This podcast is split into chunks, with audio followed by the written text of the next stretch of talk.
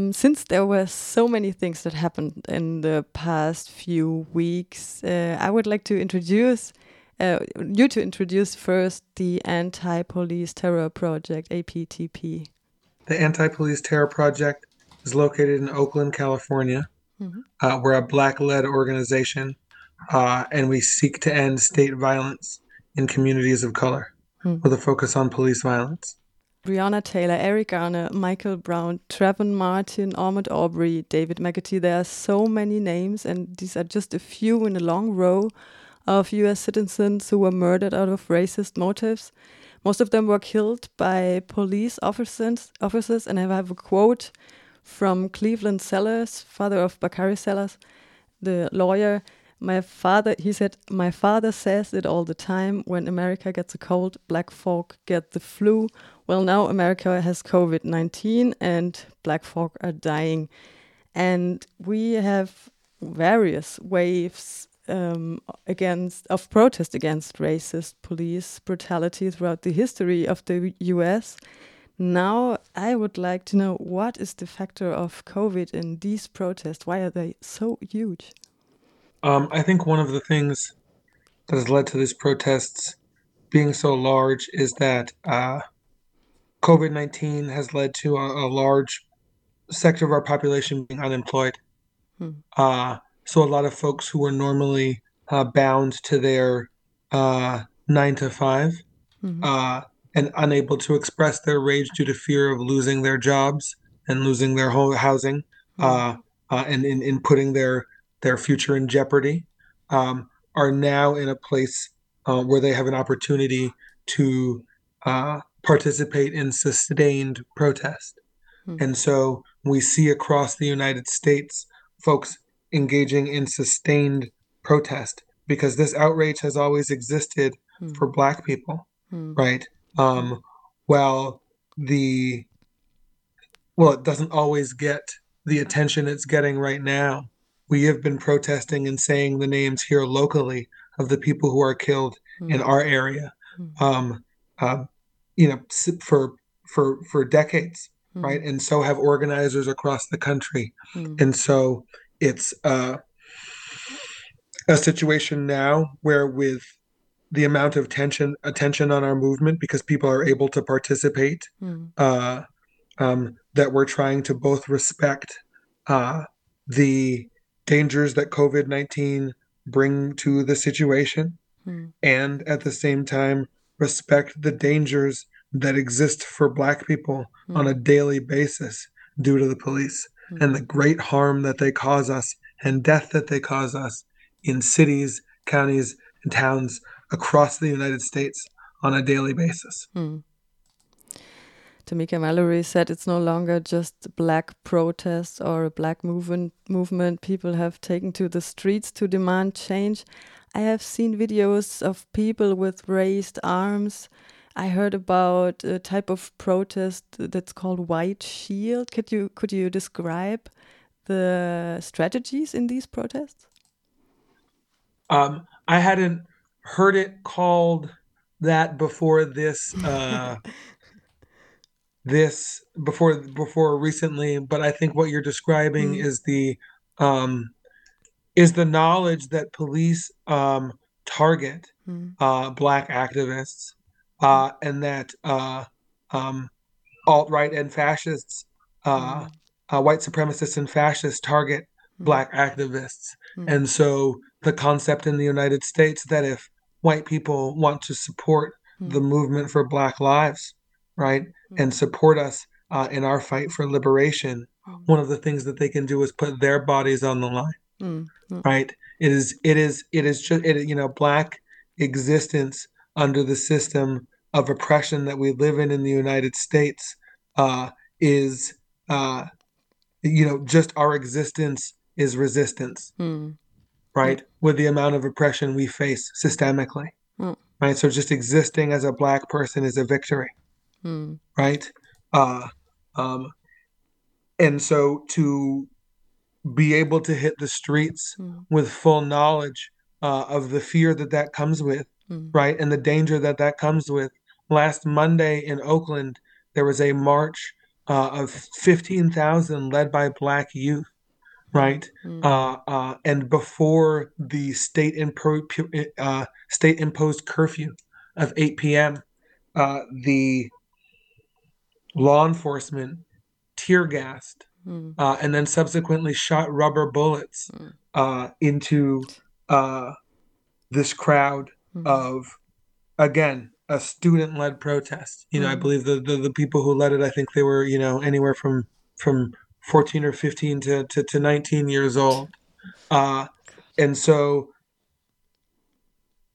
and that's not the first time that that's happened. Mm. One of the scariest things for me is to hear one of the uh, young fellows uh, interviewed, and what they said in the interview was uh, that was like the third time that they had gotten tear gassed, Mm. Right? Okay. Just in their experience, just being a black person fighting for their rights at 19 years old. Mm. And so, again, this is something that we always face when we fight for our rights, whether it's popular or unpopular, whether there are 10,000 people at our rallies or there are 150 Mm. right? But this the concept is now that if white people um, choose to put themselves in the way right, and put them on themselves on the line, Mm. put their bodies on the line, uh, Mm. that can be a service to keeping people safe. Mm. The chief of police in Arlington County in Virginia pulled his officers from DC after the fascist speech of President Trump. I wouldn't like to talk about much about Trump, but instead I would like to know which part the governors, the mayors, in this case, the chief of police plays in all this. Uh, what is exactly their responsibility on a local level and their attitude, if we can talk about one soul attitude here? Uh, for sure. Um, uh, I think that across the political spectrum, uh, at the especially when you get to the local level, but also you know uh, like so local like mayors and city councils, um, but also governors of states, um, um, and even representatives at the at the uh, uh, national level, they all realize that the uh, like the illusion that police keep us safe is under threat right now. Hmm. Uh, and that's very scary for them Hmm. uh, because uh, they are wedded to that system of Hmm. public safety. Hmm. And so I think we see a lot of uh, political theater and performative politics across the spectrum of people trying to uh, co opt this movement, quell the rebellion, silence the noise, you know, get Black people to think that things are going to be okay again. Right. And so there's, again, two ways we see that happening right now. We see a lot of performative uh, actions like uh, police taking a knee Hmm. or um, representatives coming out wearing the uh, a traditional, uh, like wearing a kente cloth uh, and taking a knee, or police trying to dance with the people, right? They, if if this, you know, in any other moment, they would never do any of those things. And Mhm. how do I know that? Because they've never done any of those things, Mm. right?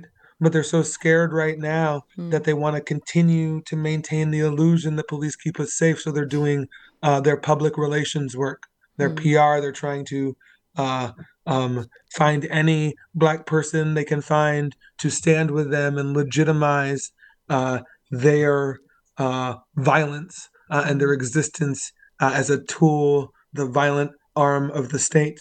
Uh, but uh, we all know that not to be. And so, one of the strongest parts about this moment, again, is that the cry has been to defund, dismantle, Mm. uh, uh, and abolish the police. Those are the commands coming out from the people, Mm. right? And so, the other thing the state is trying to do is turn this into a reform moment Mm. and say things like, "Well, we could, uh, we could, we could ban uh, chokeholds, Mm. and then maybe we won't kill you."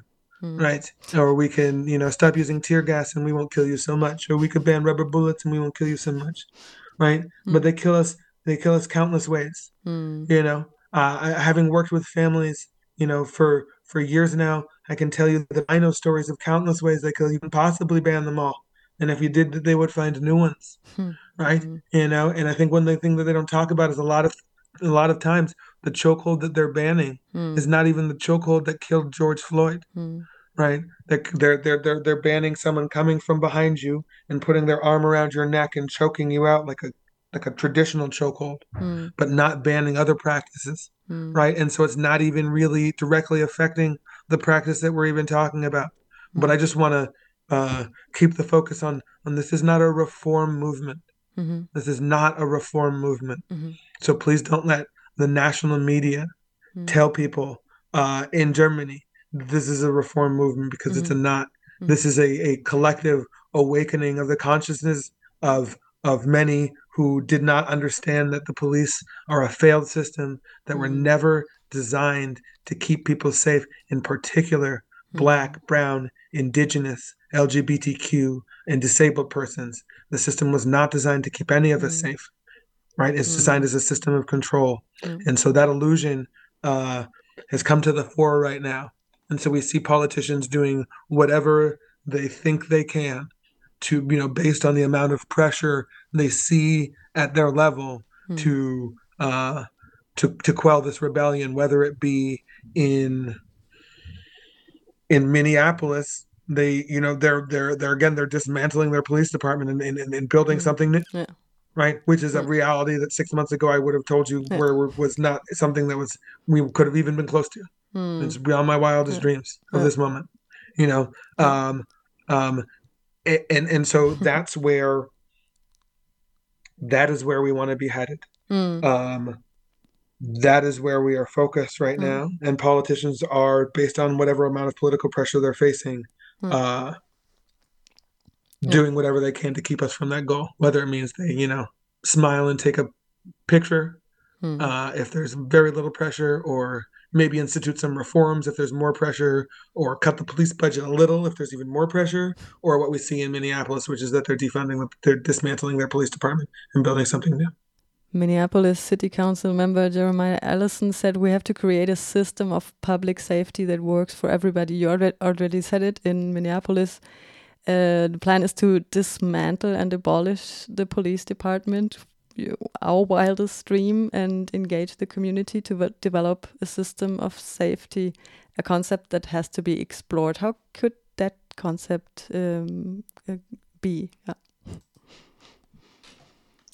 Um, I mean, that's a great question, Mm. uh, and I'm very thankful Mm. that we have the opportunity Yeah. uh, in Minneapolis Yeah. to, as a people, begin exploring that question with more investment. Mm.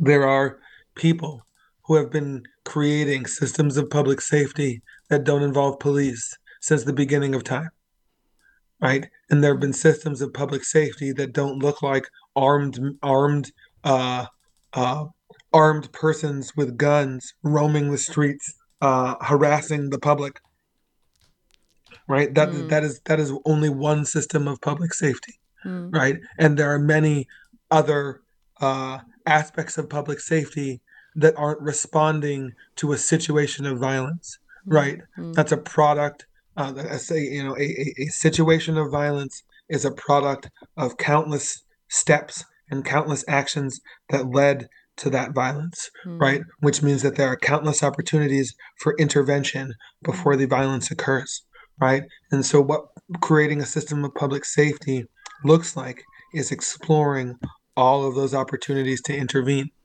as part of the system and exploring what it means to inter- to invest in all of those opportunities to intervene Mm. right and those opportunities could exist as early as you know a uh, early childhood program education Mm. right again it's just really zooming out on what it Mm. means to keep people safe Mm. and think about what we're investing our money in because whether we like it or not in the system we live in right now uh, uh, our financial investment dictates the systems that we allow uh, our, our our politicians to create right? Because because i mean just for that reason. And so it's uh it's if we want to get granular and like and, and, and, and zoom in we can do that because i think again that this is a big concept for a lot of people uh, and it and, and it can be hard to grasp. But for instance we have we're uh, again we're the anti-police terror project in oakland there's also a chapter of the anti-police terror project in uh, Sacramento, and uh, one of the programs they run is called Mental Health First, and what they do is provide crisis intervention. Uh, so they, they they provide like uh, both both a hotline and then uh, in-person crisis intervention to people who are undergoing mental health crises. Mm. Yeah. Right. And so uh, we know that in the state of California, it's estimated that 50% of the people who are killed Mm. by law enforcement Mm. are undergoing mental health crises. Mm. Right. We also know that we Mm. spend millions and millions and millions of dollars having those officers go out on those calls and and and and and, and provide a uh, and re-traumatize Mm. people who are in mental health crises Mm. right and cause you know further harm and so uh, when we think about those when we think about how do we keep people who are undergoing mental health crises safe right our society has decided to use the cops Mm. and that's a bad investment Mm. right that is not a system uh, that truly keeps people safe right so if in, and, and, and, to, and to make matters worse law enforcement police are the most expensive uh, um, civil servants that we pay for so we're paying the most money for a terrible service that makes things worse right whereas instead we could do what mental health first does which is bring in people who are not law enforcement to try to create a safety plan Mm. right Mm. with the people who are Mm. uh, with the person who is undergoing uh, who is who is in crisis and so uh, um, uh, everyone participates in the creation of a plan that maintains agency in the person in the crisis and helps them develop a plan to keep themselves safe right and move forward in whatever way they feel works for them Mm. and so, um, again, that program has mental health professionals who have spent their careers dedicated to studying both mental health uh, and dedicate, you know, spent their careers doing direct service Mm. with people who are in crisis. And so, of course, we're going to want them to be the ones engaging with people in crisis as opposed to cops who take, you know, maybe 15 hours, maybe 40 hours of mental health training Mm. which is to be compared with the countless hours they spent being trained and actualizing their ability to harm and beat and assault and cause damage Mm. to our communities. Mm. Since we are talking about structural racism, um, Angela Davis today demanded on Democracy Now! to topple racist statutes um, that are, I think they most of them are state based in the US, um, and they don't differ so much from the so-called black codes in the 40s, 50s, and 60s. Uh, you said it it's not about reforming the police, but could it be about reforming the statutes and the, the legislation? Um, I uh, appreciate everyone who has taken it upon themselves uh, to remove symbols of racism from our country. Hmm. Right and i just i want to be clear as as black people Hmm. um we know at this point that it's not legislation Hmm. that has gotten us free Hmm. it is moments like this where we have demanded change Hmm. and hit the streets Hmm. and changed people's consciousness Hmm. about what it is to be black and what it is to be black in america and what systems of oppression we are under that make change so uh legislators are going to do what they're going to do.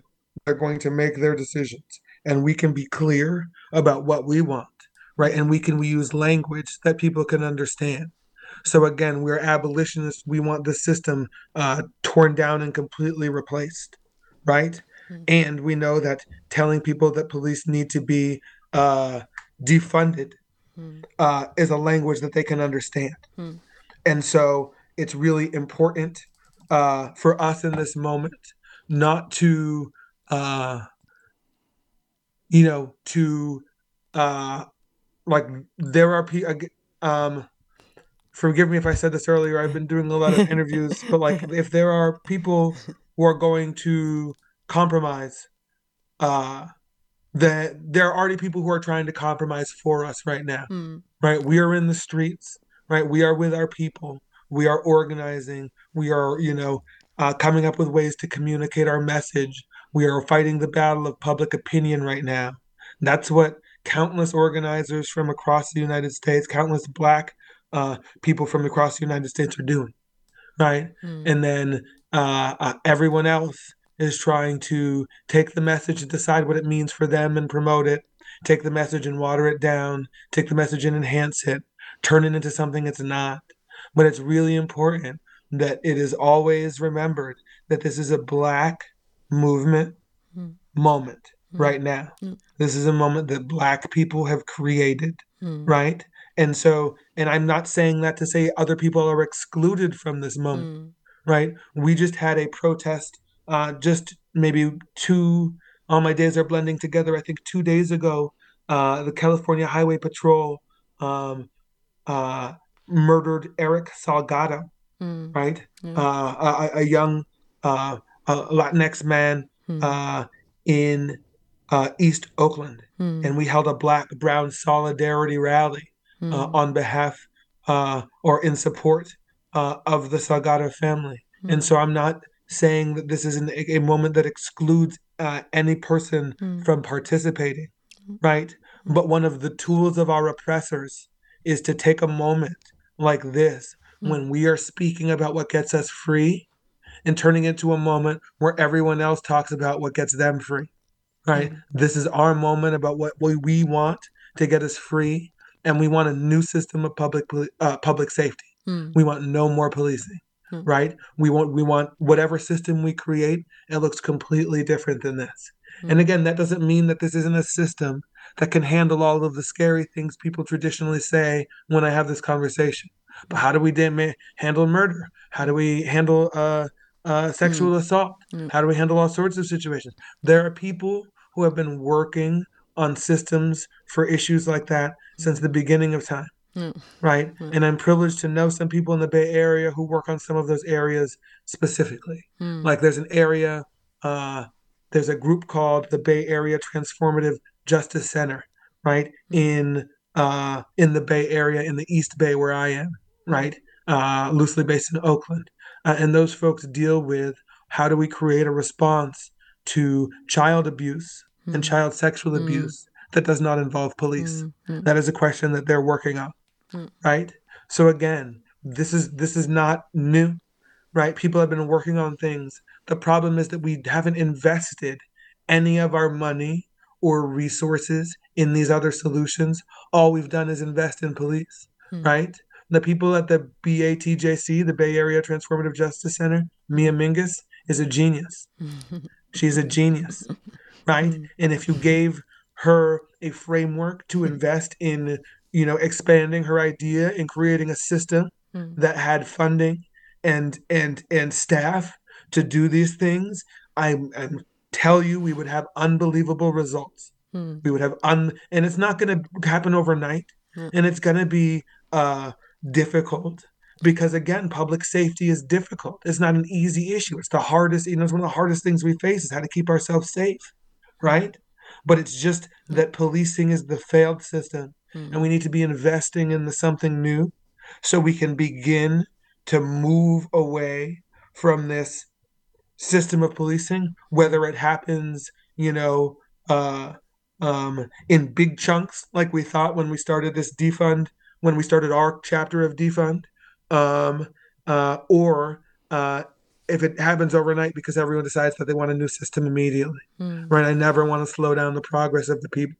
If people mm. want to recognize the police as a failed system right now and get rid of it, more power to them. Mm. I've seen the interview with Cornel West on CNN. Tamika Mallory was on Fox, and I was on the vigil on here in Freiburg last Saturday, and it was the first time in Freiburg that I knew of that black voices were heard. Is this similar in the US right now? Um, I think that we have. Uh, um, I don't know what the numbers are in Germany. Hmm. I think we have enough numbers here that we are. Uh, um,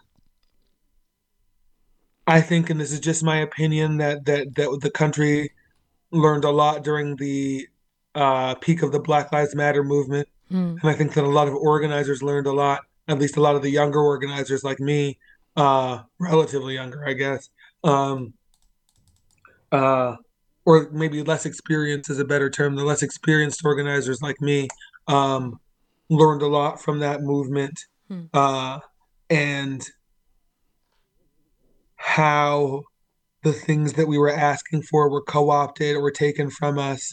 Uh, and the things that were successful and weren't successful, and the things that last now, you know, five years later, and the things that fell by the wayside, you know, and and and again, like how they turned it into a reform moment when as black people we are fundamentally abolitionists. Um, I think I don't have any questions. You still have something to say? Uh, yes, Mhm. uh, um, I have. Um, I would like to take the opportunity Mhm. uh, to lift up the name of Tony McDade. Mhm.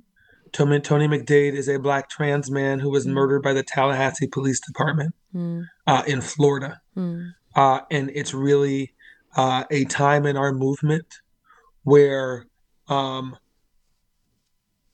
a movement that has historically uh, erased and invisibilized mm, uh, tra- black trans people mm, uh, and their pain and their suffering and their brilliance and their activism and their organizing and the fact that uh, you know if there, there's no group that has been more abolitionist than black trans people because police more than anyone have targeted them. And so i think it's really important that mm, in this moment we recognize that it's them uh, who have always been fighting to keep us safe through non-traditional means. Mm, right? Mm, uh, and it is them who are still being uh, invisibilized mm, in this moment. mm, Uh, and so uh, I really want to lift up not only uh, Tony McDade, uh, mm, but the brilliance of Black trans organizers and Black trans people mm, across the United States Mm. and the amazing work that they do and the uh, amazing contributions that they've made to allow us to have space uh, in a moment like this. mm, Uh, and then I also just want to, because the word defund is being heard Mm. a lot in Mm. Germany, Mm. I imagine right now, or it will be because it's the hot buzzword of the moment, mm, just be super clear mm, that defunding the police is a, uh, is, or as things move, maybe was, um, just considered a pathway to abolition, right? I know five years ago when we had a defund OPD campaign, Mhm. uh, and we said cut 50% of the police budget or mm, 150 million dollars, mm, people thought we were were we were uh, uh, being ridiculous, mm, and we were subject to ridicule, mm, uh, and, and and and it, and it and it caused organizational friction because other people couldn't sign on to our demands because they were politically poisonous, right? And so now we are in a moment where defunding the police is is is a cry heard across the country. mm, And so as as abolitionist organizers, we're always trying to aim to our highest dreams, mm, right? And so again, what happened in Minneapolis has activated the imagination of so many organizers to reimagine what the pathway to abolition is, right? mm, And so, um, you know, defunding the police is great, abolish, and it's a pathway to abolishing the police, which is the goal. And so I just want to be really clear about that. Nobody thinks that police with less money are suddenly going to keep us safe. Nobody thinks that. And again, we're happy for any support we can get, but it's just really heartwarming mm, um, to um, open the news and Mm. see that there are people in Germany Yeah. saying that Black Lives Matter.